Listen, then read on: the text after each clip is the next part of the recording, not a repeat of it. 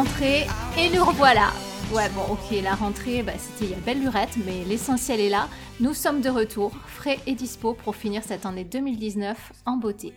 Et pour cela on commence sur les chapeaux de roue en accueillant une invitée sur cet épisode, Hélène, plus connue sous le pseudo Graine de Courge sur les réseaux sociaux, nous fait l'honneur de se joindre à nous aujourd'hui et tout ça avec une chronique. Ça a permis à Émir de se tourner les pouces cette fois-ci, mais ne vous inquiétez pas, C'était bien, moi j'ai bien aimé. donc vous inquiétez pas, il est quand même là comme vous venez de l'entendre. Il est avec nous pour mettre son grain de sel dans les discussions. David, lui, n'a pas failli à la tâche et nous régalera d'une chronique bien pensée, comme à son habitude. Mais revenons à notre invitée. Hélène est une auditrice de Jogging Bonito qui nous avait fait le plaisir d'assister au live que nous avions organisé à Paris en avril dernier. Coureuse, nageuse, cycliste, un large éventail d'activités pour cette sportive touche à tout. Ça nous a intrigués, on l'a invitée, et si vous voulez en savoir un peu plus sur elle, il se pourrait qu'un épisode hors série soit dans les tuyaux.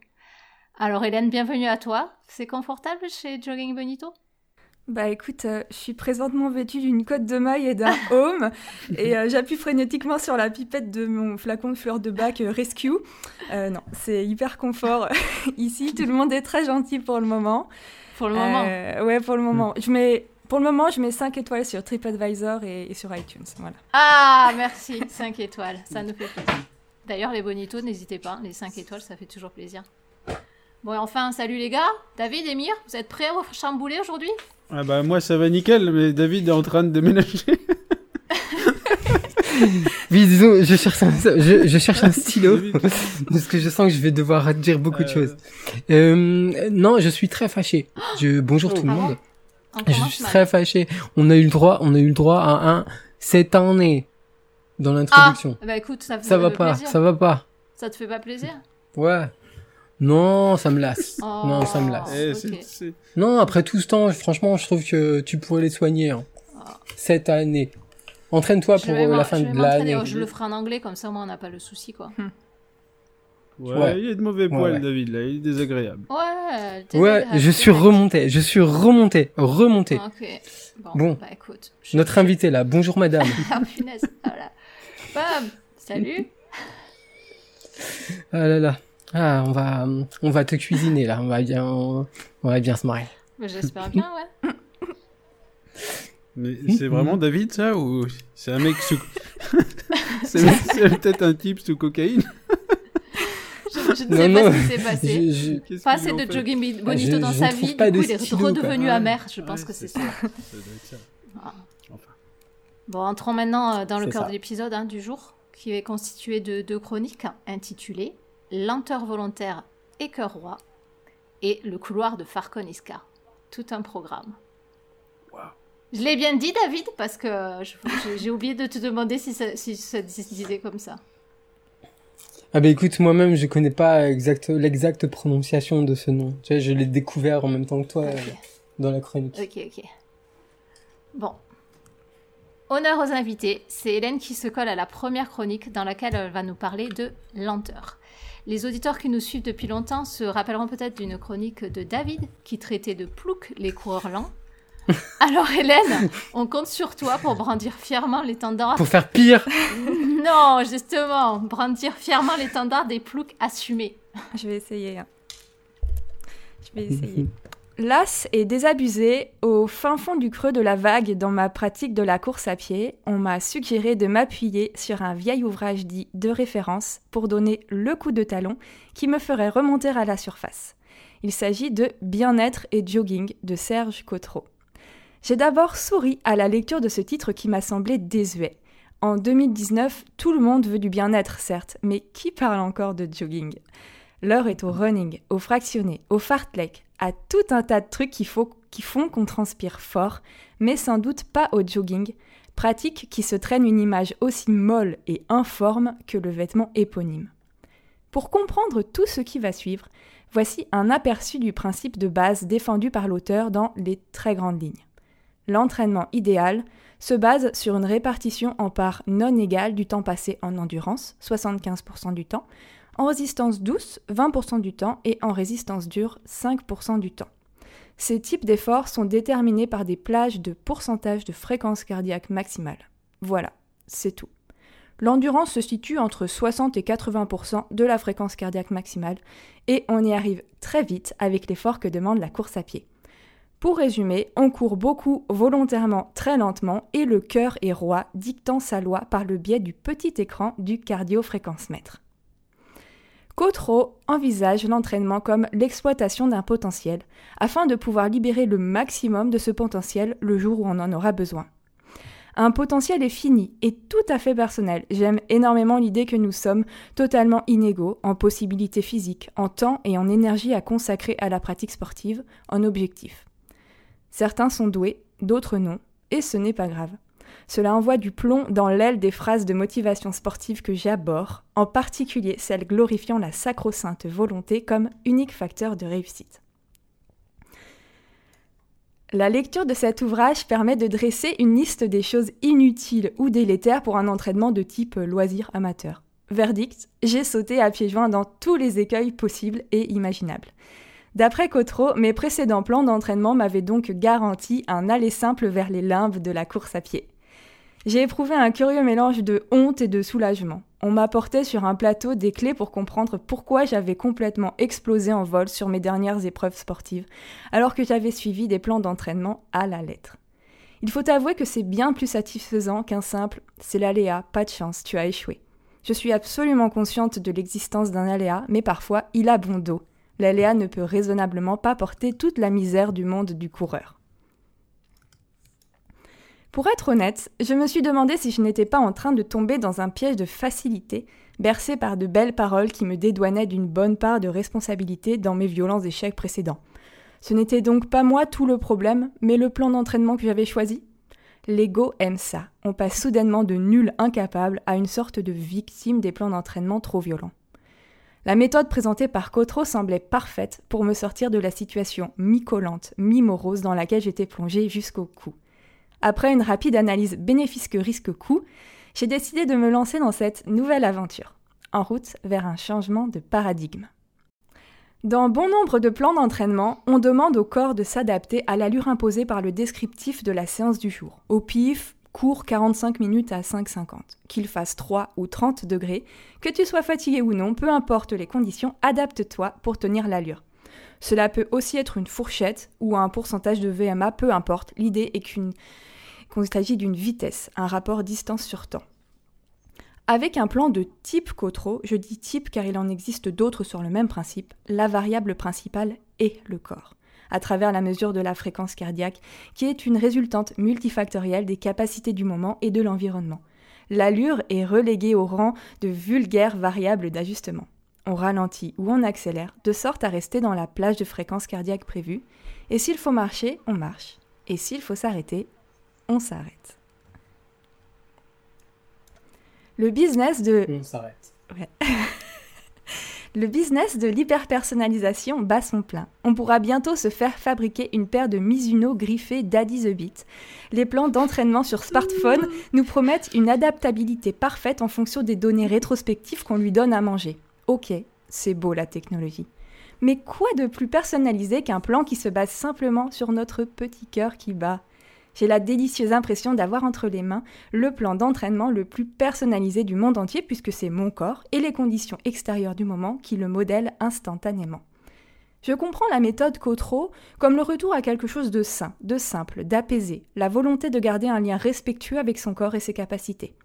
Cette approche qui me plaît beaucoup appelle naturellement la question suivante. Si tu aimes la simplicité et le naturel, pourquoi s'échiner à suivre un plan d'entraînement?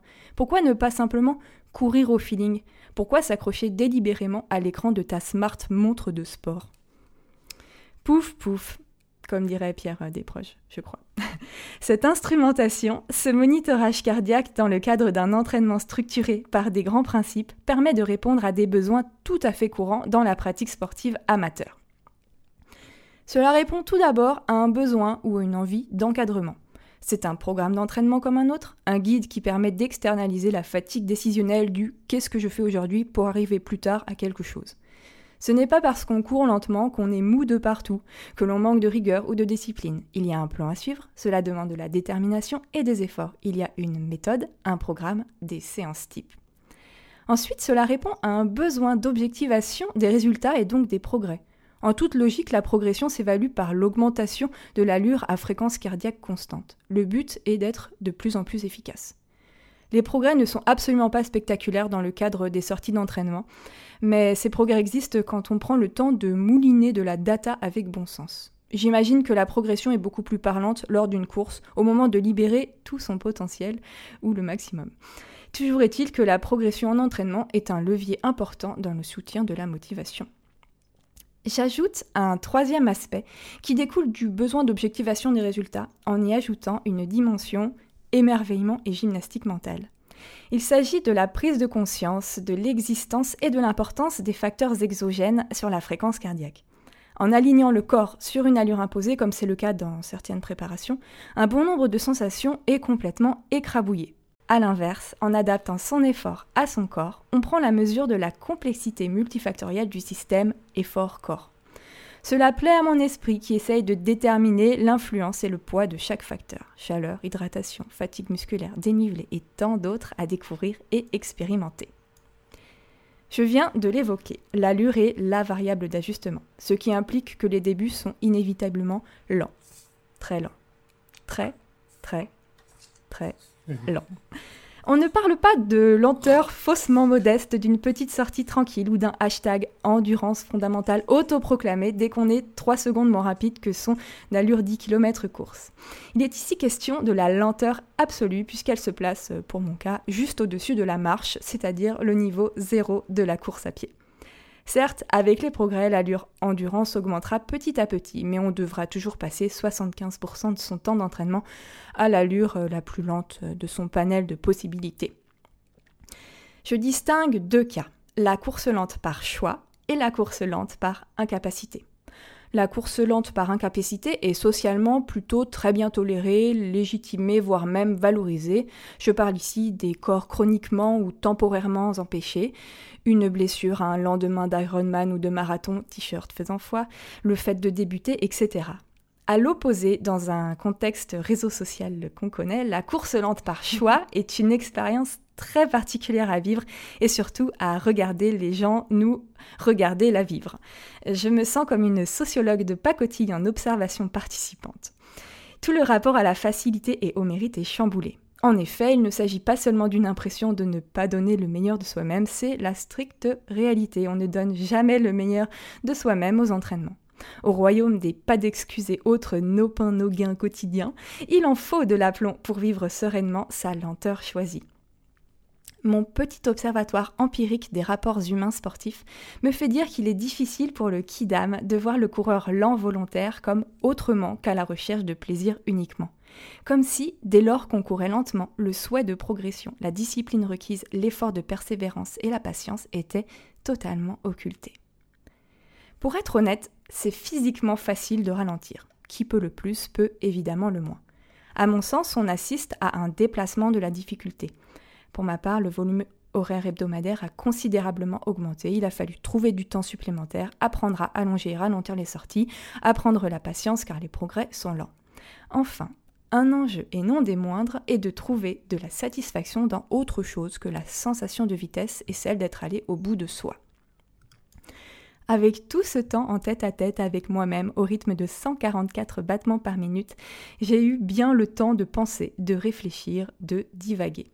Une sortie d'une heure, c'est peu de kilomètres, mais beaucoup de circonvolutions mentales.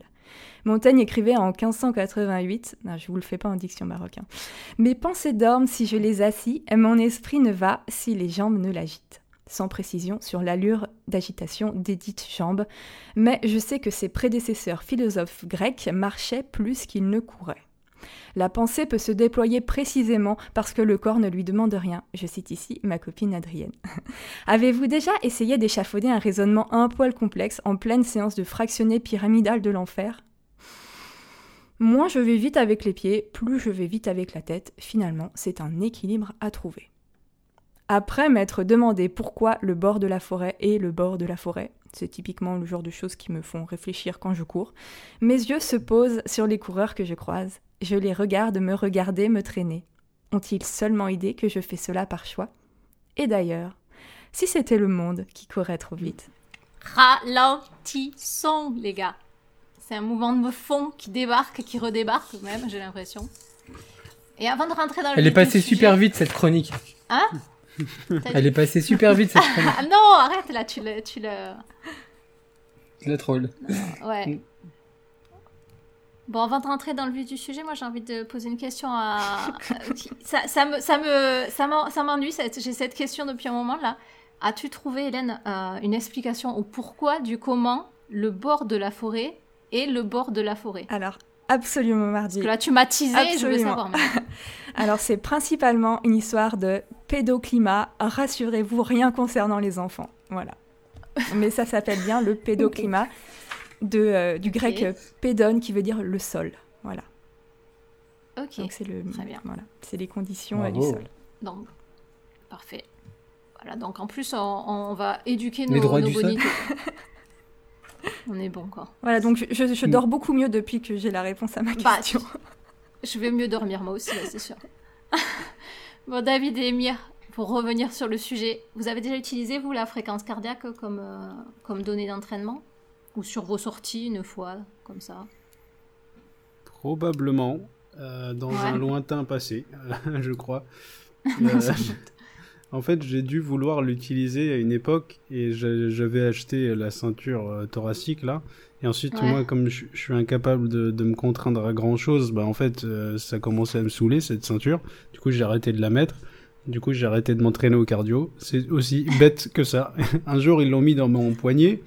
Euh, du coup, bah, j'ai Ouais, commencé ouais, à l'utiliser. Puis après, je me suis aperçu qu'il y avait des trous dans le graphe. C'était les débuts de la technologie. C'était Hmm. dégueulasse, c'était inutilisable. Du coup, j'ai arrêté de l'utiliser. Et là, là, là, depuis peu, j'ai une montre Ah où visiblement ça marche euh, au poignet. Ça marche tout seul et de manière fiable. Et du coup, je me demande si je vais pas recommencer à l'utiliser parce que j'ai l'impression que maintenant, on en est enfin au stade ultime de cette technologie qui consiste à ça fonctionne sans y penser, qui est le stade ultime de toute technologie en fait, je crois. Ouais. Et, et si, euh, si cette techno a atteint cette maturité, peut-être que je vais m'en servir. Mais jusque-là, j'ai été flemmard parce qu'il fallait que j'y pense à chaque fois. Et, et ça m'a saoulé. Voilà. Ouais. Mais du coup, tu as déjà essayé de, euh, de regarder les données de, de la fréquence cardiaque quand même? Ouais, parce que je, je trouvais ça rigolo de savoir si j'étais dans le rouge ou pas. Mais absolument pas Ouais, pour. euh, tout, quoi. Mm. absolument pas pour de la méthode ou pour adapter quoi que ce soit. Ça, c'est un truc. Je... Voilà, c'est je- comme vous, vous me connaissez, hein, j'ai pas, je suis pas très euh, méthode, etc. J'ai essayé, hein, euh, un peu, un peu. Mm. Ok. Et toi, David Alors pour euh, pour les ceintures cardio, normalement ça se met et puis torse nu bien évidemment et on monte des montagnes comme ça. hein. Ça c'est la base. hein. Donc j'espère que t'as fait ça au moins Emir. Euh, le cardio moi ben tout le temps en fait, tout le temps et j'allais dire Ah ouais euh, presque à presque à chaque fois en fait. Euh, j'ai la chance d'avoir une montre aussi euh, qui indique euh, toutes ces données euh, grâce enfin avec le poignet hein, qui prend Ouais. toutes les données via le poignet. Et j'allais dire, euh, enfin, c'est trop marrant en fait parce que moi les facteurs exogènes, ça me parle vachement. Euh, euh, en fait, j'ai atteint un degré d'expertise du truc, euh, mais vraiment tranquille quoi. C'est-à-dire que je sais ce que va me dire ma montre en termes de fréquence cardiaque si j'ai trop mangé, Ah ouais si j'ai s'il y a trop de dénivelé, si euh, je n'ai pas bien dormi. Je sais ce qu'elle va me dire en termes de récupération. Je sais ce qu'elle va me dire en termes de de de, de VO2 max. Et c'est bien que je m'amuse euh, très régulièrement à, à la hacker. C'est-à-dire que quand elle va me, quand je sais qu'elle va me dire des trucs qui vont pas trop me plaire, eh ben je je je je déconnecte euh, ou je désactive euh, le cardio et je cours sans cardio. Voilà. Donc je ne suis pas honnête avec moi-même. Waouh, c'est tellement Mais sophistiqué. j'apprécie vachement. Ah ouais, ouais, ouais, bah ouais, tu sais. Mais, euh, mais voilà, je veux rester maître de la technologie. Euh, c'est moi qui décide. Non, mais donc voilà, le- la fréquence cardiaque, euh, enfin la, la fréquence cardiaque, je l'utilise tout le temps et pour moi c'est, c'est, comment dire, c'est quelque chose qui rend mon entraînement nettement plus agréable, Mhm. euh, aussi plus efficace, je trouve. Voilà. Ok. Mais tu parles des facteurs extérieurs là, et j'avais envie de demander à Hélène justement euh, quel facteur t'as le plus euh, étonné en fait quand t'as commencé à regarder ta fréquence cardiaque et te rendre compte qu'il y avait un lien avec tous les facteurs extérieurs?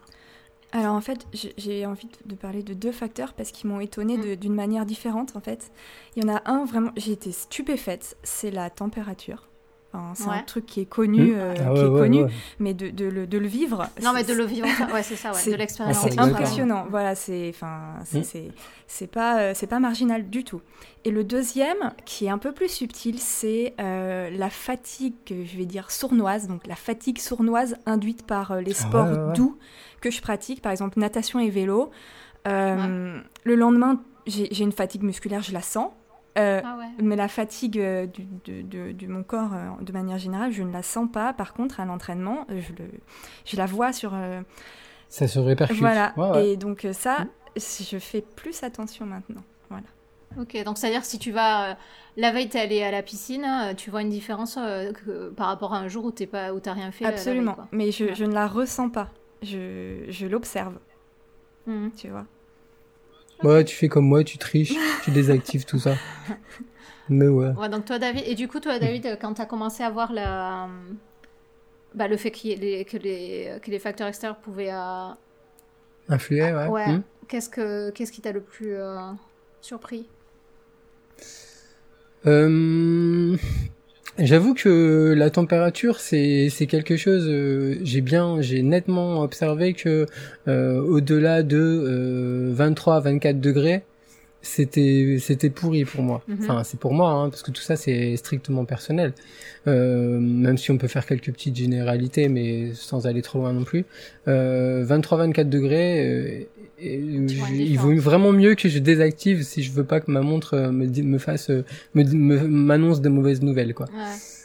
Euh, après le D+, le D+, par exemple comme euh, facteur Ah oui, exogène, ça c'est ouais, mais ça c'est essentiellement dû à la à la faiblesse de performance de, du modèle que je porte au poignet, qui est très bien hein, d'ailleurs, mais euh, elle, elle s'embarrasse pas de savoir si euh, euh, je suis je suis je suis très essoufflé, si c'est euh, si c'est parce que euh, je, je suis vraiment dans un état de forme épouvantable ou si c'est parce que euh, je dois grimper quelque chose quoi. Ah ouais, d'accord. ouais. Euh, ouais, donc euh, bon, c'est tout, hein, il faut le savoir.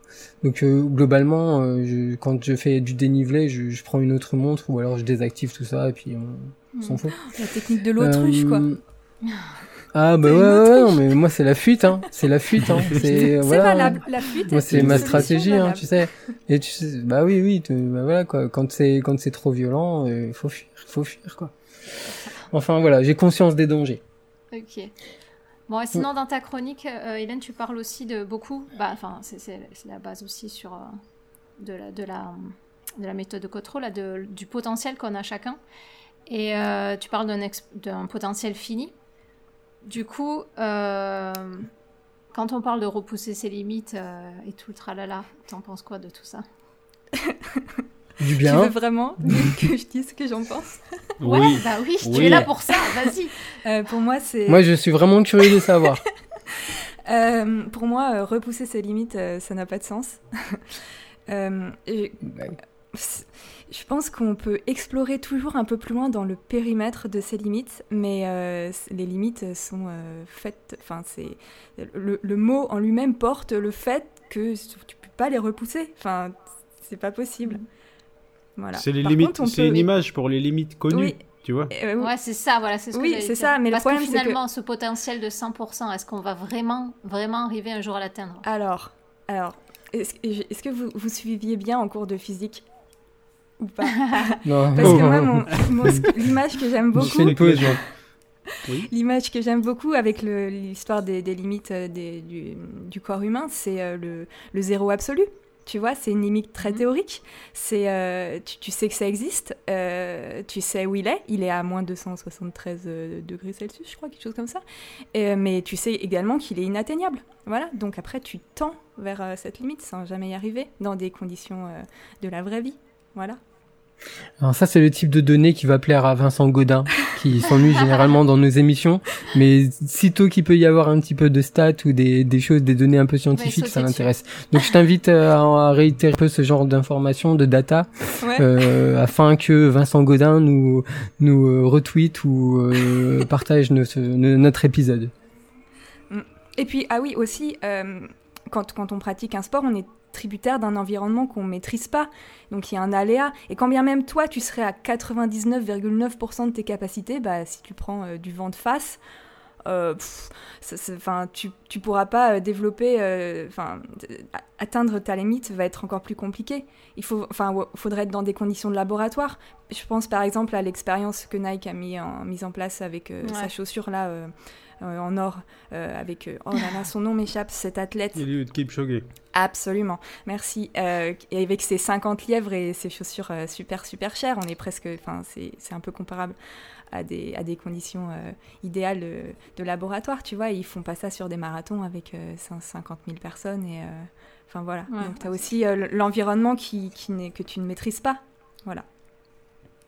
Euh, juste un petit truc euh, par rapport je reviens une seconde sur les slogans. euh, c'est vrai que euh, dépasser ses limites et tout ça, c'est vrai que il y a une forme de légèreté à ce genre de slogan et bon, ça fait ça fait pas forcément de mal à, à grand monde, mais c'est plutôt la la répétition en fait qui a tendance à Enfin, ça sonne tellement creux en fait cette répétition de slogans et euh, à travers lesquels il y a vraiment beaucoup d'inventivité, euh, bah, que ça devient absurde quoi et, et donc risible. Ouais, après, bon, le, le fait de dire repousser ses limites, moi je pense que c'est aussi juste euh, une question de, de se dire que peut-être. euh, Enfin, comment dire C'est quand même assez triste de se dire bon, bah j'ai un potentiel fini, euh, du coup, est-ce que t'es plus motivé finalement pour aller chercher plus loin? Bah, tu vas Et il y a essayer plein de- Repousser ses limites, tu vois, tu te dis j'ai toujours ouais. quelque chose à aller chercher, Ouais, peut-être bah là, que si je allé à chercher ta chose. limite, tu sais que ton potentiel il est in- inatteignable, donc tu vas Ouais, essayer ouais. de l'approcher au maximum. Tu vas faire ce qu'on appelle une, c'est une, une asymptote, c'est ça, un truc comme ça là? Vincent Godin, c'est pour toi. Exactement, Mhm. c'est ça. Joli. Merci pour ta caution euh, scientifique. Eh, j'ai envie, je- ouais, j'ai envie de hacker Ah. le raisonnement un tout petit peu. Vas-y. Euh, Moi aussi. Vas-y, Ouais. vas-y. Euh, du coup, est-ce que est-ce qu'on en peut parler du fait que parfois on va être intimement convaincu que la limite elle est quelque part ou qu'on ne peut pas Mhm. aller quelque part alors qu'en fait on se rate, on se trompe tout simplement. Là on en dit on dit quoi de ça? Est-ce que en voyant peut-être un petit euh, un autre athlète ou un, qui pratique la surmotivation sur l'internet etc qui fait un truc et qui arrive pour x y raison à nous toucher et à nous convaincre qu'en fait on peut peut-être arriver au machin qu'on est sûr et certain de pas pouvoir faire, ben ça se trouve, tu vois, cette personne il a unlock un truc. Tu vois, unlock peut-être un truc qui était une limite et qui peut-être ne l'est plus grâce à ça. Bah non, pour moi t'as as débloqué un palier, un palier dans l'exploration de ton. Voilà, mais Donc ta on veut, limite, on veut jouer derrière sur les tous les mots, paliers. euh, c'est ça qu'on. Absolument. Ouais. D'accord, Bon, d'accord. Donc mon hacking Mais- du raisonnement, toi, tu mets un mot différent sur le truc et voilà. Et tu t'en sors non comme mais ça. je, je suis- je suis sûre qu'on peut tomber d'accord. Oui, tu vois. probablement. Ok. Ah, je crois qu'on a- on, on est tous d'accord sur. euh, mais... Alors par contre, Ouais. ça nous gêne un petit peu au niveau du buzz par rapport à l'émission, tout ça. Il faut pas qu'on soit toujours tout, tout le temps d'accord. Je, je tenais à préciser ça. Vrai, le consensuel ne vend plus. Non, bah non, Voilà. j'ai pas fini, j'ai pas fini de hacker le raisonnement, s'il vous plaît. Vas-y, puis- continue, pardon, excusez-moi. et, euh, bon, on était d'accord avec toi, tu vois. et- Merci, et- mais ça, ça ne suffit pas. Déjà, la notion de palier, je, je- non, je, je valide pas forcément le terme. Moi, un palier, ça me fait penser à un truc qu'on a l'impression de pouvoir atteindre et qu'on voit. Sait qu'on va euh, pouvoir qu'on- y aller, ouais. qu'on voit qu'il est là. C'est comme un barreau d'échelle en quelque sorte, un palier. Donc en général, tu sais qu'il est là et tu sais que tu vas y arriver, plus ou moins. Ou si tu sais pas que tu vas y arriver, tu connais son existence. Alors que je dirais que quand tu arrives à te persuader que tu peux faire un truc alors qu'avant que tu étais persuadé que tu pouvais pas, c'est un peu comme si il n'y avait pas d'échelle et que maintenant il y en a une. Tu vois, c'est quand même pas pareil Hum. qu'un qu'un palier. Ouais, avant j'entends. c'était impossible, maintenant ça l'est. Tu vois, grâce On, à on- on Instagram. appelle ça prendre, euh, on appelle ça prendre conscience. Mais en fait, ok, c'est prendre conscience de, de ses capacités. On, euh, on peut, euh, on peut, euh, enfin, ne pas les, ne pas les, ne pas les avoir en tête ou ne pas les, ne pas en avoir conscience, comme je disais. Après, il faut quand même voir que tous ces discours euh, et puis euh, même ta ton hack, on va dire, c'est aussi euh, la porte ouverte à à ben à des à des gens qui sont là pour évangéliser un peu, à des stratégies marketing et, et tout bordel. Et, et, donc et donc il faut quand même dire que tout ça c'est infesté de euh, enfin tout ce discours il est infesté de gens qui sont là pour euh, te vendre Mm. te vendre euh, des, Paris, programmes oui, des machins Non, Voilà, la paire de baskets. euh, Et l'inscription. la paire de baskets et euh, et donc euh, si c'est, si c'est juste un coach qui va te dire voilà je je j'ai tes données euh, tu, tu te trompes quand tu penses que tu peux pas aller au dessus de ça bon bah ok c'est c'est je peux je peux entendre Après, ch- chaque milieu de la vie, euh, chaque milieu de la vie est, est infesté de ça, en fait. Chaque chose où on peut faire penser aux gens qu'il y a, il y a quelque chose d'unlocké, il y a quelque chose de mieux, il y a ch- chaque endroit où on peut créer un manque, il y a déjà quelqu'un qui a réussi à le créer pour te mettre un produit dessus et prendre ton oseille. C'est, ça notre système. Euh, ouais ou pour te rendre plus productif euh, tu vois euh, Ouais. Donc euh, le, le marketing, euh, le marketing, créer les, créer les manques dans, dans les têtes des gens. Donc ouais, ça, va pour, vaut pour la motivation, ça vaut pour n'importe quel euh, domaine. Euh, donc ouais, c'était un, premier, euh, une première réflexion. Une deuxième réflexion dans, les limites là également. On peut utiliser un facteur exogène hein, qui, dont on a parlé dans un épisode précédent, qui consiste à repousser son potentiel de manière très forte. Et j'ose utiliser repousser le potentiel. Tu te rends compte, j'ose. Voilà. Et l'utilisation euh, de substances. Et ça, Ah oui, absolument, ouais, absolument. par- parlons-en. Et le potentiel, tu vois, moi je lui fous une gifle là. pas pensé à ça. Non, c'est vrai. je- C'est Tu vois, pertinent. fa- petit facteur exogène, tu Ah vois, ouais, ouais. petite euh, petite seringue, petite euh, voilà, qui va bien. Et hop, tu deviens musclé. Et puis même, tu sais, il y, a Et les- bien. il y a les chaussures avec des espèces de ressorts là. Ils ont sorti un truc à super cher avec Mm. des, une- un exosquelette Mm, mm. de chaussures. Bah, Super est-ce que c'est du, c'est excuse-moi, pas du dopage mécanique Est-ce vraiment si Ah, cher vrai. quand on voit les performances qu'on peut obtenir grâce à ça si c'est pas homologué c'est un peu con quoi mais ouais après il y a le transhumanisme quoi Oh là là, on va pas, on va Ouais, pas on repartir sur le, dopage, les repartir, gars. ouais. Non, on Ne parlons pas de trucs pas homologués, ça pourrait déraper Non, facilement ouais, ça va sur déraper. des private Alors, et- jokes également. Euh, donc on va Et on va euh, repartir. Je vais, je vais remettre la conversation un petit peu plus sur, euh, sur la méthode quand même, sur la méthode donc euh, trop là. Et euh, je voulais autre ça aurait chose. été bien dérapé quand même je crois. Ouais, on y, on y retourne.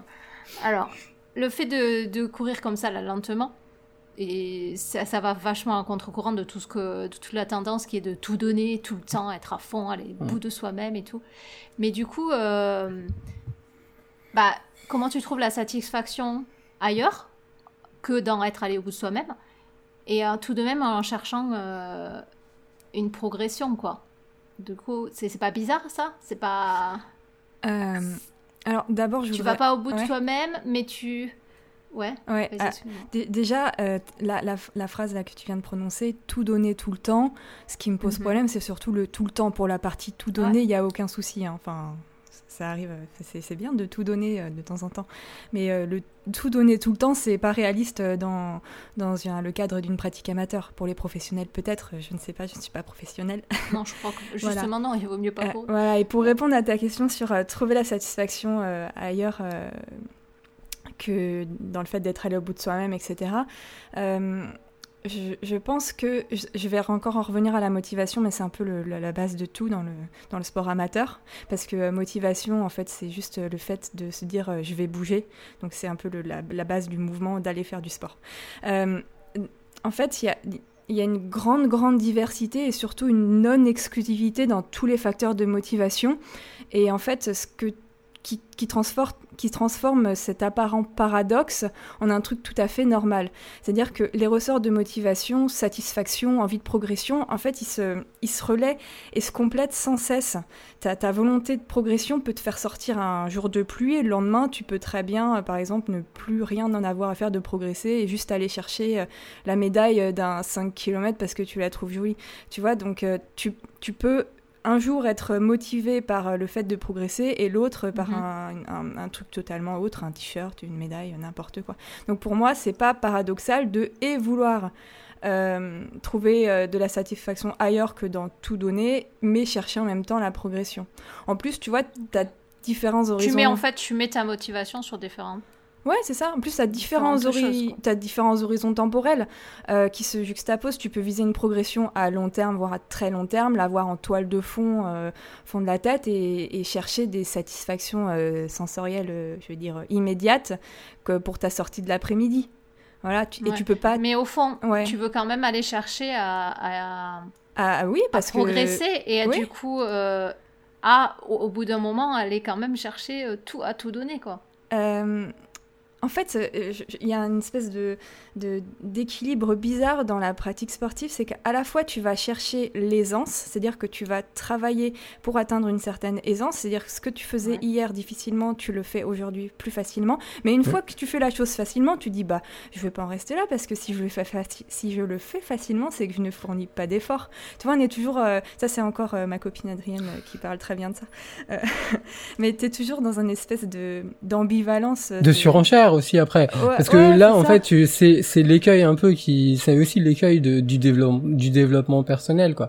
C'est je veux m'améliorer et une fois que je suis amélioré, ben je trouve toujours Ouais. des points d'a- d'amélioration. Donc euh, Ouais. je continue à m'occuper de ma petite personne et, puis voilà. Et tu vois, je suis une, sportive normale. Moi aussi, j'ai envie de, m'améliorer. C'est un peu euh, la base de. Ça fait partie des, ressorts de motivation euh, très, très, très puissants. Après, la différence que je fais entre la méthode que j'ai utilisée, enfin, que j'utilise toujours, et d'autres méthodes que j'ai utilisées dans le passé, c'est que maintenant, euh, bah, je ne me fais pas de mal en pensant me faire du bien. Tu vois, c'est-à-dire que c'est doux, Mhm. je progresse euh, d'une manière qui correspond à mes à, à plein de choses qui me plaisent en ce moment. Voilà. Mais ça n'évacue pas, enfin, l'am- l'ambition de, de vouloir euh, euh, être un peu plus performante, mais du moment que c'est pas dans la violence et, et, euh, Ouais. que je me fais pas de mal, quoi. Voilà. Mais en fait, moi, j'ai aussi envie de prendre un petit contre-pied à ce qu'on a pu dire à- parfois dans, dans des épisodes. C'est euh, sur les conseils un peu génériques de coaching. Bah, en fait, euh, finalement, ça peut être bien aussi, quoi. Enfin, euh, je sais Oui. plus quelle, quelle, quelle, quelle expression tu as pris, mais euh, je pense que tu peux aussi prendre des conseils génériques et puis ben savoir te- t'en émanciper quoi et puis euh, Ah comme bah tu oui. disais manipuler de la data avec euh, je ne sais plus quel terme tu as employé qui était drôle euh, je sais plus avec douceur ou je ne sais plus et euh, avec intelligence et empirisme euh, on peut euh, on peut euh, on peut acquérir euh, enfin on peut on peut s'entraîner correctement quoi Cette- Cette réflexion sur les conseils, pour- moi, ils ont souvent, même si du coup je vais, je vais aller même dans- dans le même sens que ce que j'ai pu dire avant, je trouve que le problème est que peu de gens arrivent à se détacher d'un conseil, en particulier les débutants euh, immédiats, quoi. Euh, Ouais, alors c'est que c'est eux en général qui cherchent les conseils. Euh, du coup, Bah, c'est eux la cible quand- hein, aussi. bah voilà. Donc, quand, quand tu arrives dans un domaine, tu fais comme, comme les codes de ce domaine, histoire de euh, peut-être un jour te faire ton propre avis et t'en émanciper. Mais dans les premiers temps, le conseil, tu le prends tel quel, tu t'en émancipes pas. Et c'est là le, c'est c'est là que je trouve le entre guillemets le danger dans les conseils génériques, c'est de, mettre de mettre tout le monde dans les mêmes cases au début. Bon après, fort heureusement, si la, la, pra- la pratique euh, la pratique se fait et les personnes ont leur propre avis, et heureusement. Mais euh, je trouve quand même qu'un oui conseil ça peut quand même euh, aller assez générique vite Hmm. Ouais, c'est. Bref, voilà, je, vais- je vais dans le même sens que ce que j'ai pu dire précédemment. Ouais, non, mais on, on a compris. Mais après, je sais plus, Margie, tu disais, tu parlais de, de la lenteur qui était euh, pas très à la mode. Mais Ouais. en fait, ça l'est un petit peu, quoi. Enfin, Enfin, justement, ouais. En- finalement, ça revient, c'est ça que je veux dire, parce que regarde, même ne serait-ce que le fait de se poser, le- la méditation qui revient, bah ouais. le- mais, mais c'est très paradoxal, parce Bah qu'en oui. même temps, les gens veulent faire ça pour être plus efficaces et Exactement. faire plus de trucs après. Bah ouais. On nage dans les injonctions contradictoires. Tout à fait. Exactement. ouais. Mais non, pour moi, elles sont pas si contradictoires parce que Ah. euh, le but, c'est, euh, je ne sais pas, c'est au travail, on va te dire, euh, écoute, euh, apprends à aller doucement, détends-toi, euh, fais un peu de méditation. euh, euh, Enfin, on te parle un peu des, ver- des vertus thérapeutiques de, de, de la lenteur. Et au final, ça a quand même, avec toujours comme visée de bah, de faire en sorte que tu sois bien pour être plus efficace, plus productif et Ouais. plus rapide. Et plus rapide, Bah, c'est ça le truc. c'est exactement, finalement, c'est exactement ce que prône la méthode de Cottereau, finalement. C'est d'être plus lent pour être plus efficace derrière après. Ouais, on peut voir ça comme ça. Un peu. Je sais pas. Et euh, au- autre chose aussi, finalement, qui, euh, bah, avec la lenteur, on a souvent l'idée que la lenteur, euh, c'est facile, c'est les gens qui sont. comment dire Qui n'ont pas de volonté, etc., pour le faire, mais finalement, euh, être lent, ça demande aussi de la discipline. Absolument. J'ai un petit raisonnement à vous proposer sur ça. Ouais. Mortel, Vas-y. on veut. Ah ouais, vous voulez Euh, ah ouais, moi je suis à fond. Moi, je, je vois les plans basés sur euh, les pourcentages de fréquence cardiaque maximale comme, comme des plans qui te demandent en fait des quantités d'efforts. Une intensité donnée sur une durée donnée, pour moi, ça définit une quantité d'efforts. 60% euh, de fréquence cardiaque max pendant une heure, c'est universellement facile à peu près, et 98% de fréquence cardiaque max pendant une heure, c'est universellement difficile. En fait, c'est hyper égalitaire comme façon de fonctionner. On te demande de fournir une telle quantité d'efforts. Quantité. Après, Mhm. cet effort se traduit différemment selon les personnes. Ça peut être de très rapide à très lent. Et pour moi, du moment qu'il y a un effort à fournir et qu'il y a un mouvement à, à effectuer, il y a un besoin de motivation. Et la discipline fait partie des choses que la motivation peut mobiliser.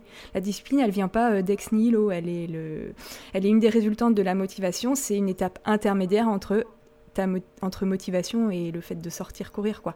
Donc discipline et lenteur sont pour moi totalement compatibles. Tant qu'il y aura du lien entre discipline et effort, il y aura du lien entre discipline et lenteur. Mhm. Voilà. Ah oui, oui, de toute façon, même dans la lenteur, dans la lenteur, euh, si on prend euh, l'exemple de la lenteur euh, extrême, à, à savoir à la marche, euh, où je crois que tu as cité tout à l'heure, euh, je ne sais plus qui, tu, tu as cité tout à l'heure un philosophe, je crois, euh, c'était qui C'était c'était- Euh, Mon- Montaigne. Montaigne. Ah voilà, c'est Montaigne. 1588. 1588. Et c'est Troisième tome. Ouais, ok, très bien, la page. Waouh. Et, et, Je ne euh, sais plus.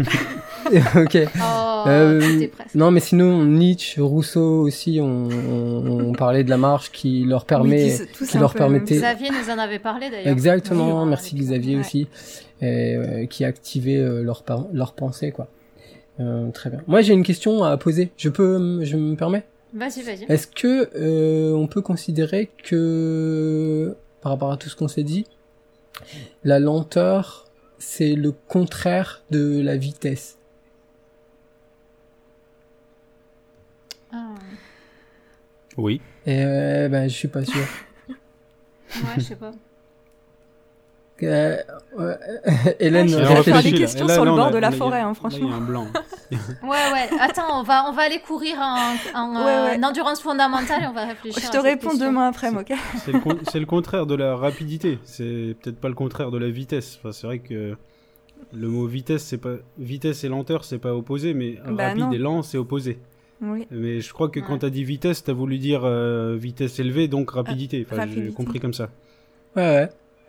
Euh, parce que Donc oui, en rapidité fait, je, lenteur, oui. C'est en fait, je suppose. en fait, euh, il y a un livre dont j'ai déjà parlé, je crois, qui s'appelle euh, Le culte de l'urgence, euh, la société malade du temps de Nicole Aubert. Je crois que j'en ai parlé déjà dans un épisode.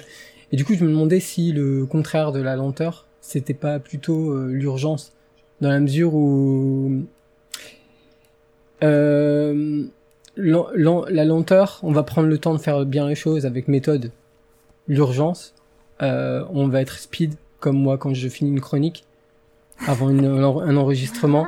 Et du coup, on va torcher un peu ça, et puis ce sera pas très méthodique, peut-être euh, pas très efficace. Enfin, je, c'est une, c'est une question comme ça que je me posais en écoutant ta chronique. Mais la lenteur veut pas forcément dire que tu es efficace aussi. Tu es pas obligé de faire les choses bien, même si tu les fais lentement. Oui, aussi, c'est vrai. À contrario, tu peux Mm. faire les choses mal. Mhm. C'est vrai. Là, c'est, là, on part dans des. C'est intéressant. C'est intéressant. C'est vrai. Émir a quelque chose à dire peut-être ou non Là, c'est trop. euh, Faut Oui, là- réfléchir. T'as besoin, de... t'as besoin d'une sortie endurance fondamentale toi aussi ou? Pour réfléchir, non, c'est... Ouais. Non, j'ai- j'ai j'ai tellement de trucs à dire, j'ai envie de partir dans tous les sens. Je crois qu'il y a danger, il, faut, Ouais, il vaut non, mieux pas me donner la parole. Ok, non, parce que là, sinon, je vais, je vais conclure Ouais, le débat là. ouais, Alors, juste un dernier truc. Ça, va mal finir. Juste un dernier truc, et c'est tellement évident, c'est que à travers les réseaux sociaux ou même personnellement, on va être gêné d'avoir été trop lent, Mhm. mais on fera preuve de fausse modestie en ayant été trop rapide. C'est vrai. Et c'est là qu'on voit que euh, il y a encore du chemin à parcourir. Et enfin, pour terminer euh, sur cette discussion, moi j'ai quand même une chose que j'ai envie de demander à Hélène, parce qu'on parle de la méthode, mais au final, euh, t'as vu des résultats? Euh, Allez, allez, ouais. c'est- ne réponds pas, t'as pas, tu n'as rien à prouver. Non, non, mais en fait, il y a, il y, a, il y a deux résultats, on peut les... les ouais.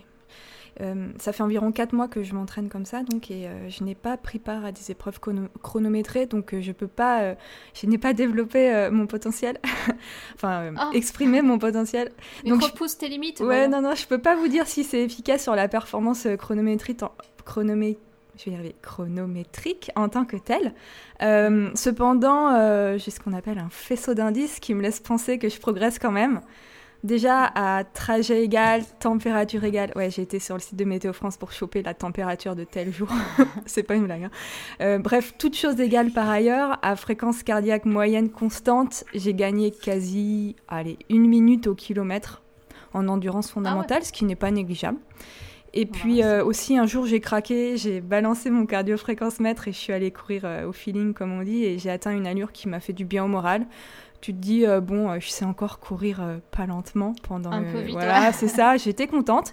C- ça m'a suffi, tu vois, je l'ai fait, j'étais contente. Après j'ai repris mon entraînement. Et aussi euh, le, la- le deuxième pan euh, du, enfin, de la question résultat, c'est euh, c'est un, truc qui est pas vraiment quantifiable, c'est que j'ai énormément apaisé mon rapport à ce sport qui était arrivé à un point mais de désastre cosmique. Ouais. Et euh, voilà. Et donc euh, maintenant, euh, je, je suis alignée, tu vois. Je, je, je vais beaucoup mieux dans ma pratique. Et N'oublie pas, n'oublie pas le gain substantiel de 27% de potentiel sensualité. Absolument. Attends, quand tu cours lentement. En tant euh, que c'est plouc vrai. assumé. Exactement. voilà. Bon, bah, très bien. Merci On beaucoup. va C'est c'est un passer. message de paix qui est vraiment génial. C'est le message de paix avec soi-même qui est dans cette chronique. J'aurais vraiment trop de trucs à dire. Du coup, je vais, je vais rien dire du tout, mais juste ça, juste ça, ce, ce message de paix avec soi-même qui est combattu tous les jours par par ces créations de, de que- par, par le fait que tout le monde crée des manques hein, dans, dans notre environnement, dans, dans ce qu'on fait, qu'on fait pas assez bien, qu'on pourrait faire mieux, qu'il nous manque ci pour faire mieux, etc. En fait, ça constamment, ça nous attaque, et je pense qu'il y a une certaine euh, maturité à pouvoir se dire, je me détache de tout ça, lâchez-moi la grappe, et puis d'être arri- d'arriver à être content de, de soi et de sa pratique. Je trouve que Absolument. je trouve qu'on on devrait tous aspirer plus à cette paix que toujours à la recherche de, de comment faire mieux, comment faire plus rapide, comment faire euh, Hmm. plus de discipline, plus de bidule. aussi. Je ouais. voudrais pas Et, euh, relancer, mais on pourrait sortir les chiffres de vente des livres de développement personnel. Et là, on peut-être qu'on serait un petit peu moins sûr. Mais je préfère rester sur la touche d'espoir euh, d'Emir. Ah Ouais. oui, ne nous gâche pas ça. Et, euh, et en fait, pour, pour résumer en, en une phrase, euh, tout ça, en fait, j'a- j'apprends vraiment à décrisper pour de vrai le rapport à la performance et ce qui ne, signifie pas l'absence d'ambition. Voilà. Ça, c'est on parlait tout à l'heure euh, de, beau. comment concilier euh, être, euh, On être lent et Oui, bravo. Comment légitimer l'absence d'ambition Bravo Hélène, oui. Mais n'importe quoi. Oui, je sais, mais oui, bien sûr. Mais je fais, je fais mon, je fais mon hater. Haters gonna hate. Voilà. Donc je le fais avant qu'il le fasse, tu vois, tu comprends Mais, mais j'ai été gentille tout du long et, et voilà comment. L'a- Mais il faut, Écoute, faut quand, même, bien faut quand finir. même un minimum de, de confrontation des idées, même factices. Sinon, Ouais, euh, je sinon c'est plus, euh, c'est plus marrant. va. Bah rigole oui, plus. si, si on dit que des trucs intelligents tout le temps, euh, Sou- Souviens-toi, mettre- Émir, souviens-toi que je n'oublie jamais. Oh, Elle a fait un signe ça- genre, je te tranche la gorge. Yo, vas-y, zo, yo. C'est dur pour moi ça. Moi, je un être sensible. Bon, c'était vraiment super. Merci beaucoup, bravo. Passons maintenant à David qui a frappé Ce fort sera sur moins cet super, épisode. pas merci, Il va nous pas régaler aujourd'hui avec bien plus qu'une chronique, carrément un récit. Alors accrochez-vous. Ah, tu veux pas, tu veux pas la refaire de façon plus modeste, s'il te plaît, parce que là, bah, en matière de pression, euh, Non, j'ai- j'ai- non, on garde, on la, on la garde, s'il Eh, c'est vrai. Ok, on la garde, messieurs dames. Alors accrochez-vous pour entrer dans le couloir de Farkoniska. Ça va décoiffer. La passerelle était par-dessus les dunes protégée par l'Oya menaçant. De l'autre côté, des lucioles descendaient le long sentier qui mordait les vagues déferlantes. Le royaume étreignait le soir, les yeux rivés sur la cinquième colline inaccessible et accrochée au loin à l'Occident. Explorateurs, voyageurs ou marchands avaient tenté de s'y rendre en franchissant le couloir de Farkoniska, hypothétique passage que les ancêtres avaient dessiné sur les maps mondes avec l'inscription Ixunt Dracones, ici sont les dragons. Selon des relevés parcellaires, Farkoniska était un morceau de terre d'à peine quelques kilomètres enveloppé dans les ténèbres. Il se dressait sèchement tel un rideau de nuit. Un couloir qui préservait ses mystères, traversé par un vent terrassant qui se lève au pied des démons. Le royaume avait eu beaucoup de pertes. Quelques témoins survivants avaient convaincu les grands ordonnateurs de former des guerriers du vent, mais depuis deux générations, ils étaient devenus rares comme l'iridescence sur les ailes de papillons. Nous approchions, escortés par des murmures d'enfants. Jagora le guide nous avait rassemblés à ses côtés quand l'heure de tenter notre chance était arrivée. Nous maîtrisions l'art du combat contre le vent et nos aptitudes respectives avaient été étudiées et développées avant même notre naissance afin de se conjuguer. Nous étions quatre combattants. Jagora le guide contrôlait les anémomètres et autres objets technologiques non autorisés. Amma était une espèce rare et très puissante, mi-androïde, mi-humaine. Ossa, l'orpheline, avait prouvé sa résistance en foulant seule toutes les contrées du royaume. Et moi, le furteur, je ressentais profondément toute la dynamique des fluides. Adresse, force, endurance, sens et vitesse. Déjà reliés entre nous par des cordes en nylon, il ne nous restait plus qu'à recevoir l'huile au parfum de tamarin, ultime onction de la part du premier ordonnateur, avant de disparaître en un instant de ce pays de ciel et de mer brune.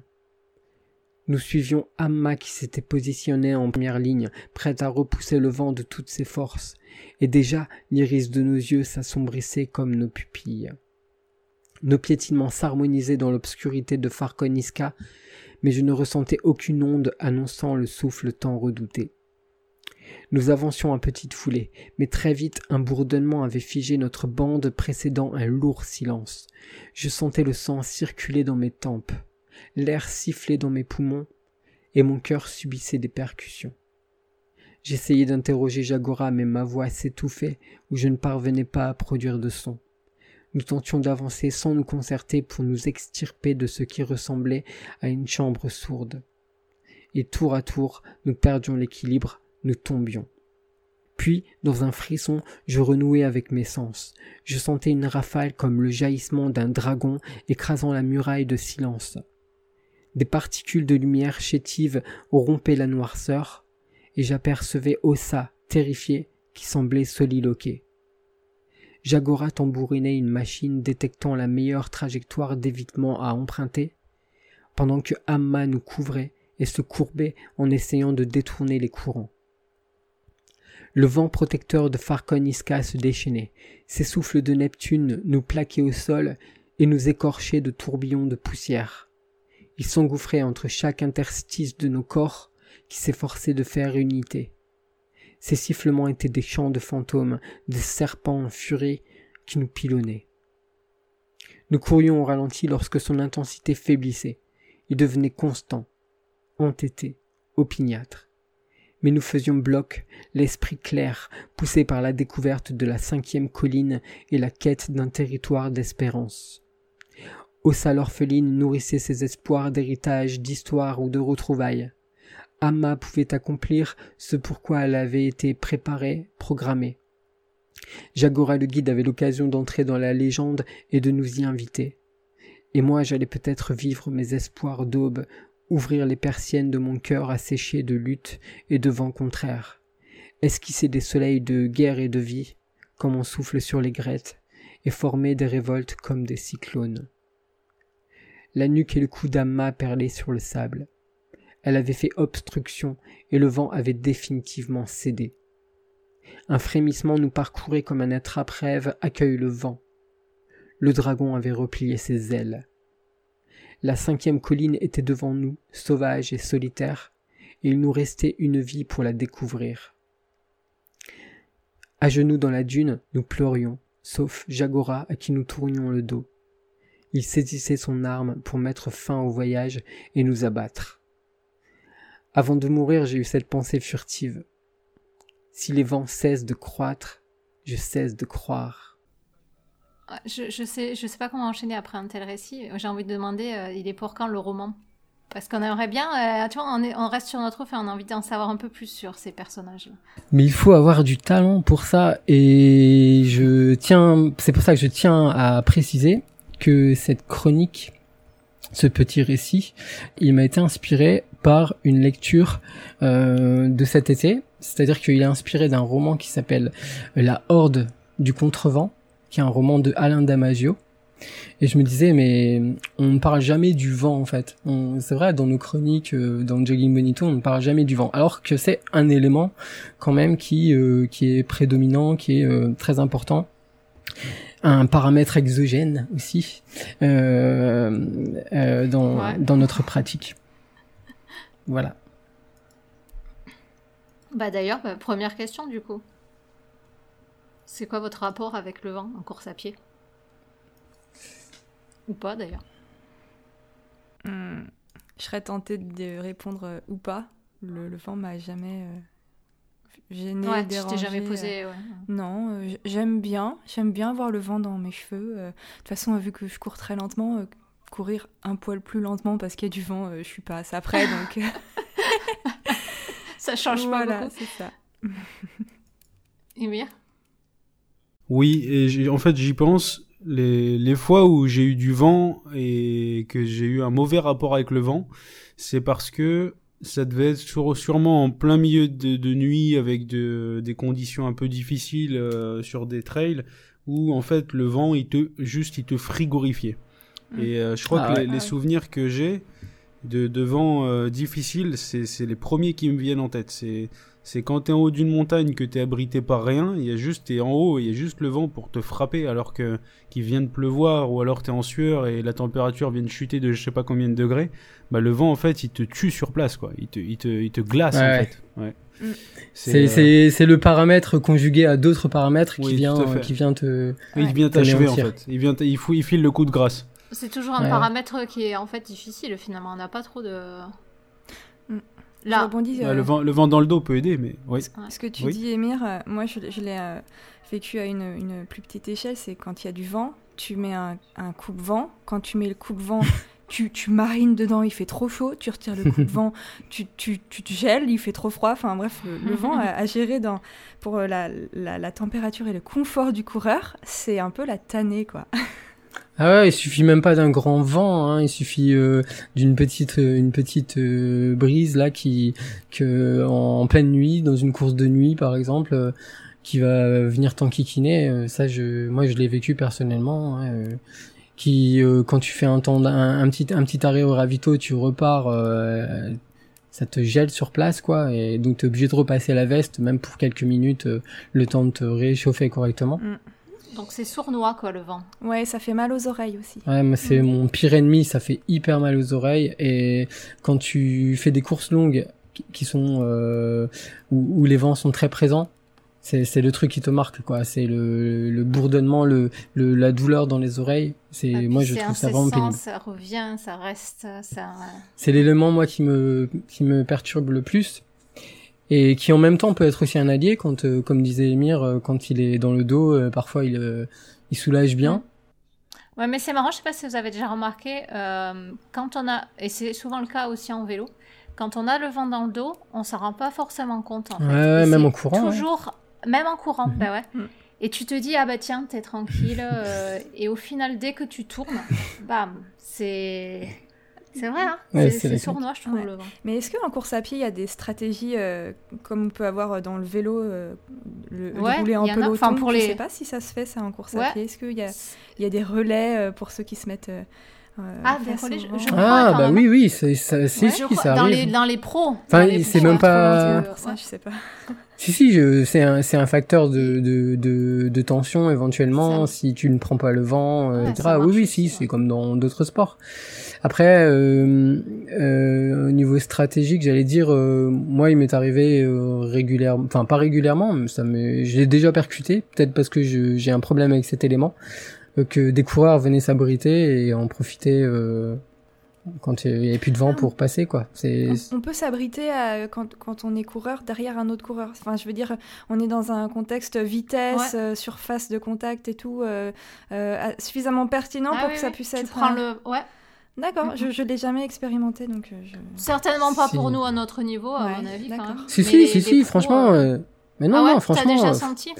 bah euh, quand j'étais pro. Ah bah oui. Tu veux dire Non, que non. le, le rôle des lièvres, c'est c'est ça aussi?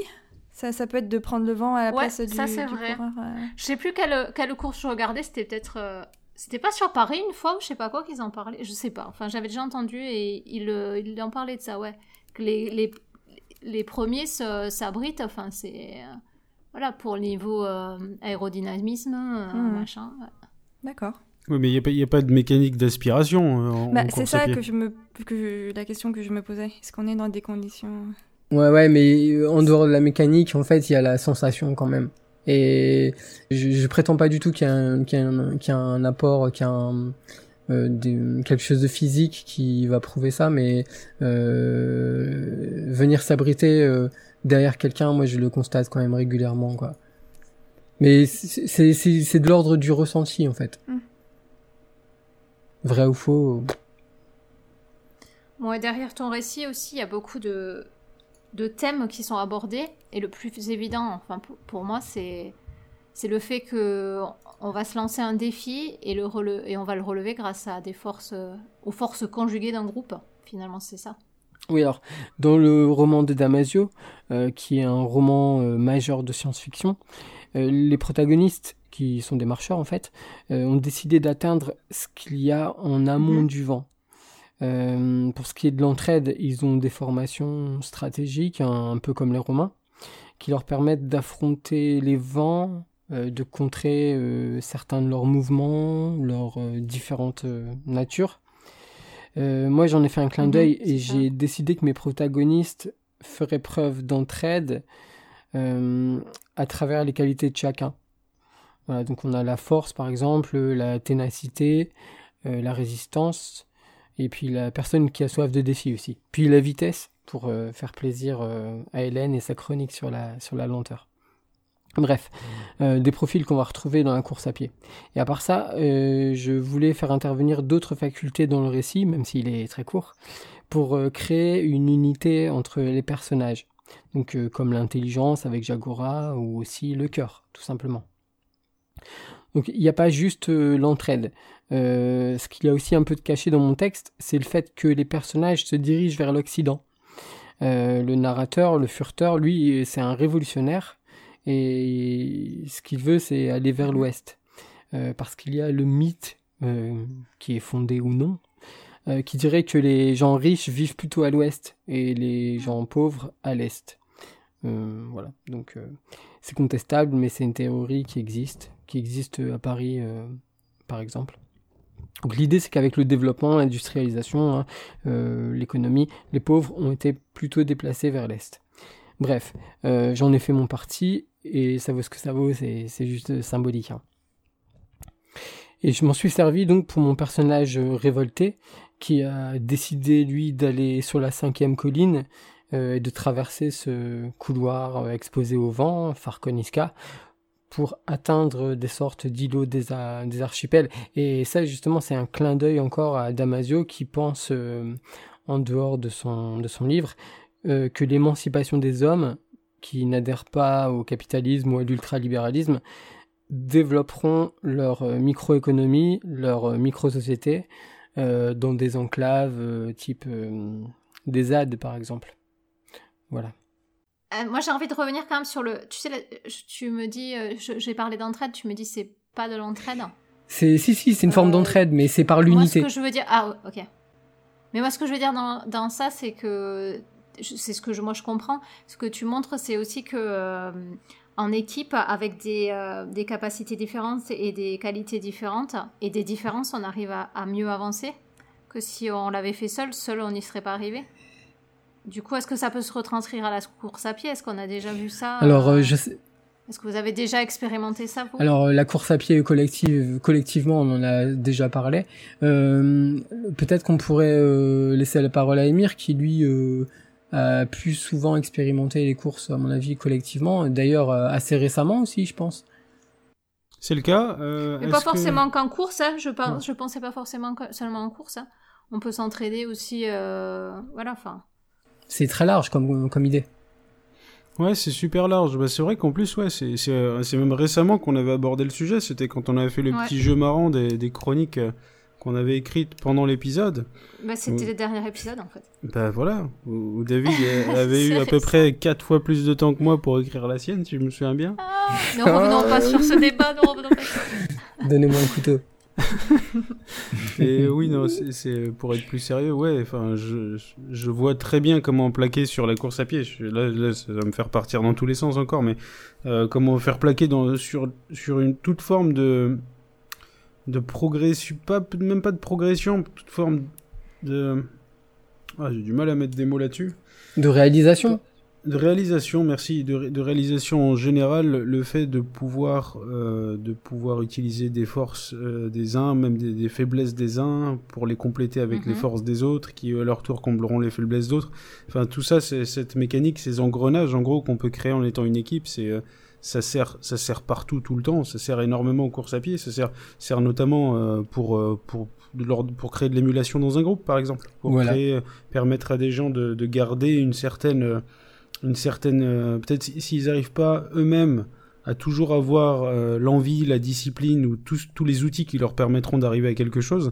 Parfois, le fait d'être dans un groupe, ça les leur donne, ça, ça, ça les, ça les maintient. C'est la sorte de vitesse qui te, qui te maintient sur ton vélo, euh, en quelque sorte. Voilà, je, voilà, je pense que c'est tout ce que j'ai à dire. ouais. Sinon, je, Il sinon n'y a, je vais pas des- partir en y a live. pas des moments où, où tu penses que si t'avais pas été. Enfin, que seul tu serais pas arrivé à une course ou à un entraînement ou quelque chose? Si, clairement. Enfin, il y a ple- il y a plein de moments où seul j'aurais pas fait ce que je voulais. Donc, clairement, euh, seul j'aurais pas eu assez de- assez en- d'envie, assez de motivation. Souvent assez de motivation. Moi, je crois que j'en ai déjà dû en parler des tonnes de fois, mais euh, je suis très partisan de quand on est dans une épreuve, où on est vraiment dans l'adversité. En gros, c'est utiliser tous les outils, tous tous les outils qui sont à la disposition, tous les outils mentaux qu'on peut trouver. Et Ouais. en fait, euh, et en fait, avoir d'autres personnes dans la tête ou avoir les paroles d'une autre personne dans la tête ou, ou se dire qu'est-ce que telle personne m'aurait dit dans telle situation ou, ou qu'est-ce que cette personne penserait si je fais ci ou ça? En fait, ça c'est euh, c'est des choses qui, euh, qui, qui qui nous outillent en fait hein, euh, dans les courses. Hélène, peut-être tu Euh, as un exemple ou non. tu penses à quelque chose? En fait, j'ai une pratique sportive euh, en particulier pour la course à pied plutôt solitaire. Mhm. Euh, donc, je n'ai pas euh, expérimenté euh, tout ce que euh, tout ce qu'Emir évoque. Ouais. Mais j'aimerais bien, peut-être un jour. Il y a pas que. Enfin. Après, il n'y a pas que dans la course à pied qu'on peut. euh, alors, l'entraide, si on parle d'autre chose que la course à pied, je, je l'ai vécu dans, dans le vélo en mode euh, randonnée, euh, euh, quand on part avec des sacoches plusieurs jours. Là, être plusieurs, c'est. Déjà, c'est beaucoup plus rassurant parce que c'est une activité qui reste. Enfin, il y a quand même un, un danger euh, avéré de se Mhm. faire renverser par une voiture, de se.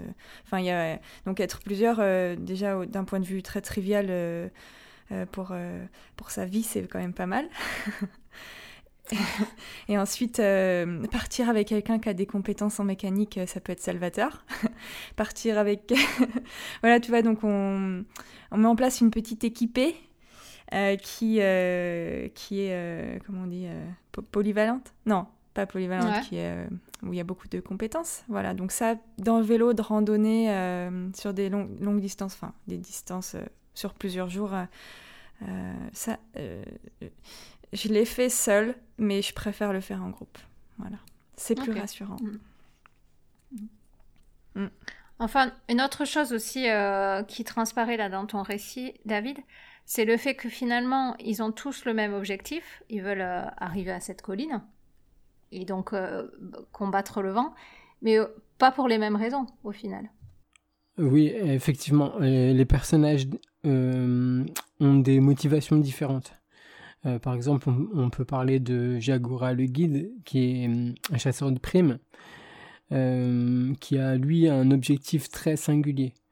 C'est-à-dire qu'il a pour mission d'empêcher les autres d'atteindre la cinquième colline, euh, ou du moins les empêcher d'en revenir vivants. Moi, j'avais pas, pas pensé ça. Moi, j'avais pensé, que le guide, en fait, il voulait être le premier à l'atteindre, quoi, seul, et que c'est pour ça qu'il avait tué les autres. Enfin, moi, c'est c'est comme ça que je l'ai, je l'ai. euh, Ouais, pareil. Ouais, c'est possible, on peut l'imaginer. hein. Euh, On peut imaginer aussi qu'il a été payé pour euh, éviter que les personnes qui ont les meilleures facultés puissent révéler un secret ou, ou atteindre une terre impossible, éventuellement de s'émanciper, de se libérer de l'emprise exercée par euh, les grands ordonnateurs ou en tout cas les personnes qui sont à la tête euh, du, du royaume. Moi, moi c'était ça, mon idée. C'était que juste euh, un peu d'égoïsme ou je ne sais pas, mais Mm. tu vois, le fait d'être le premier à atteindre. euh, voilà. À faire podium. Ouais, c'est ça, ouais.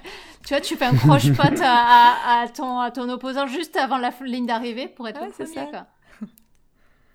Et enfin, autre chose dont, euh, qui, est, ah, qui est caché aussi derrière euh, ce récit, je pense, c'est le côté euh, rechercher sa liberté, s'émanciper et aller à contre-courant de ce qu'il faudrait faire.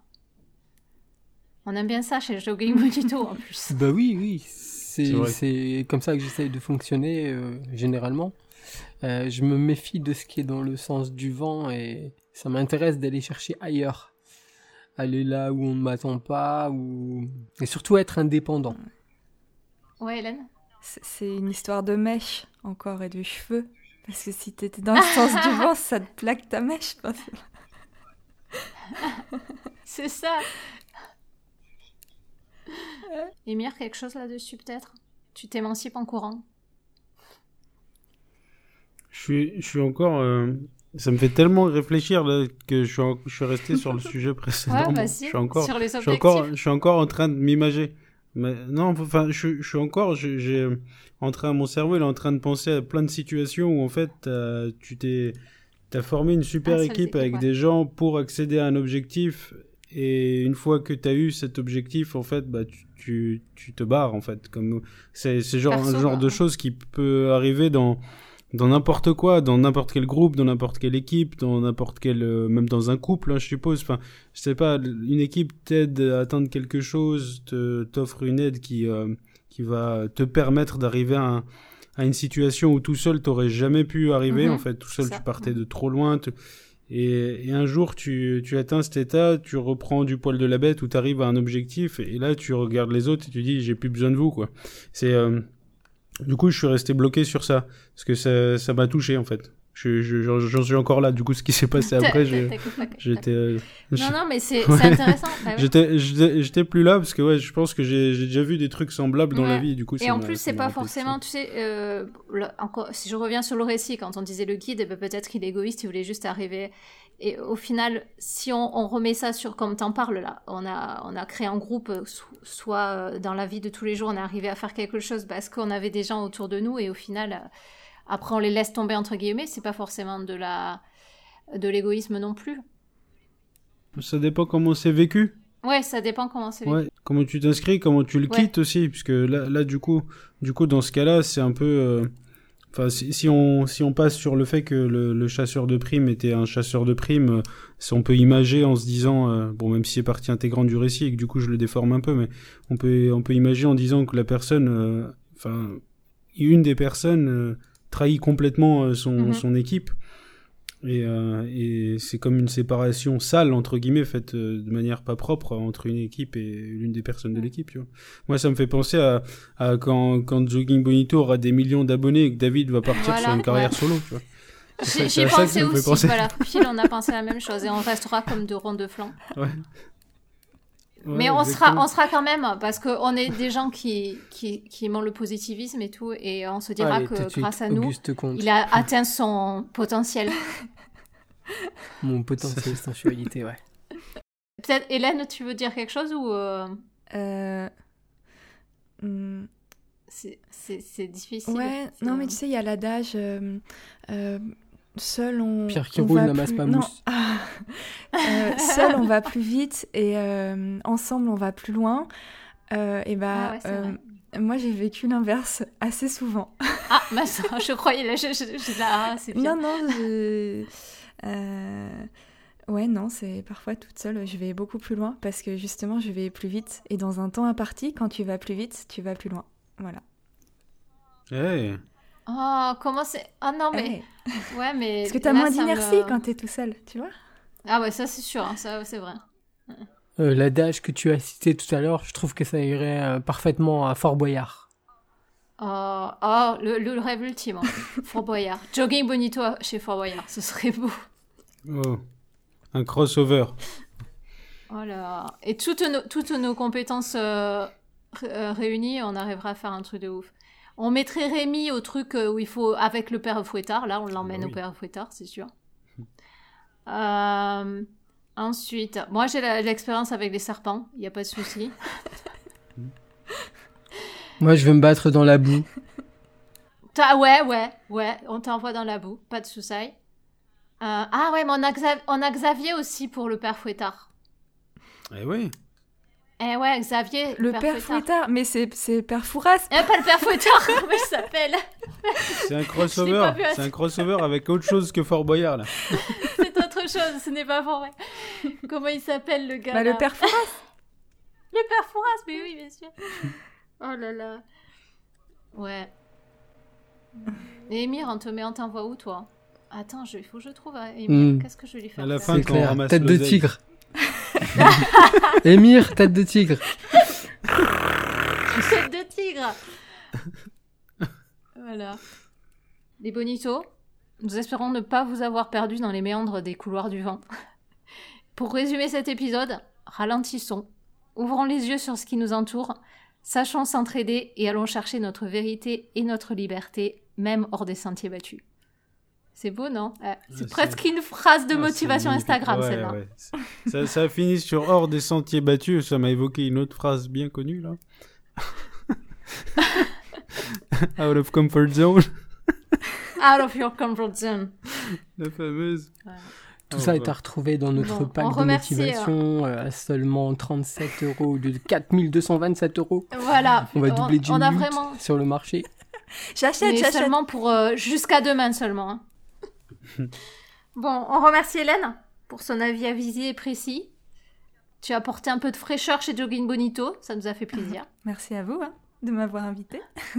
Et tu t'es fait un peu bisuter par David quand même, hein, parce que Ouais. il t'a Mais elle, elle Il s'y t'a mis un attendait, je pense. magnifique que- récit. elle était euh, prévenue. ah, t'es prévu. D'accord. Ça a été... Ouais, c'était bon, ça là. On remercie aussi les Bonitos d'être toujours là pour nous écouter. Et attention, moment auto-promo, montrez votre amour, les Bonitos, pour nous, à travers les 5 étoiles de iTunes. Et rejoignez-nous sur Discord pour continuer la discussion. Et enfin, merci à vous, les guys, hein, pour ce nouvel épisode super intéressant. À mon humble avis, comme toujours. Merci beaucoup. Super. Ok, allez, bye bye, les Bonitos! Bye bye. Salut. Ciao.